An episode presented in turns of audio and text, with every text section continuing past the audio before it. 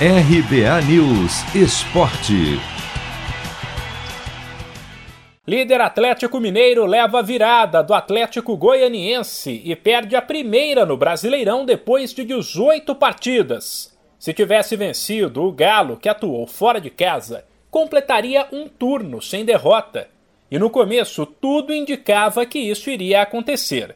Foram várias chances de gol para os mineiros na primeira etapa, sem falar em um lance para lá de polêmico, no qual o zagueiro Gabriel Baralhas, do Dragão, meteu a mão na bola dentro da área e o árbitro Rafael Klaus, mesmo depois de olhar o VAR, não deu pênalti para o Galo, que abriu o placar no começo do segundo tempo, com Nathan Silva. Mas depois, Tietê errou uma saída de bola no campo de defesa e viu o Atlético Goianiense empatar com Janderson. O lance e o gol fizeram o Galo balançar e deram confiança para o Dragão, que foi para cima e conseguiu a virada com Oliveira.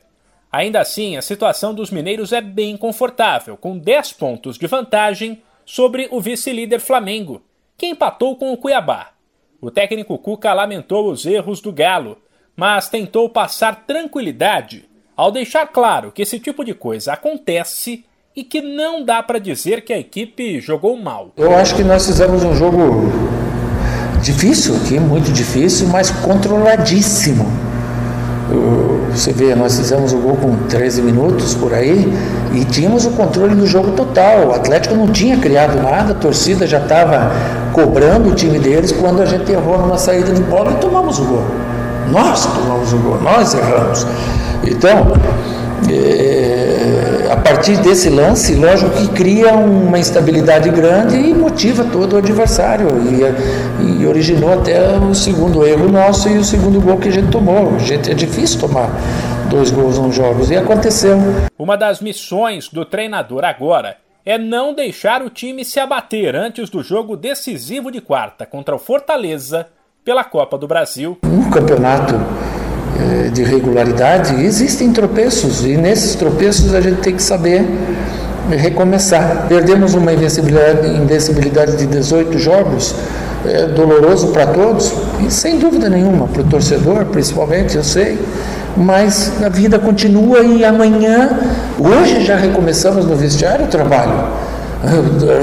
Nós temos que empunhar a bandeira da vitória de ganhar novamente e seguir assim. Quando houver tropeço, a gente tem que saber administrar, ter as cobranças internas como a gente vai fazer e ter a responsabilidade maior. Vale lembrar que o Fortaleza, adversário do Galo na semifinal da Copa do Brasil, vive grande fase e ocupa o terceiro lugar no Brasileirão, 11 pontos atrás do Atlético.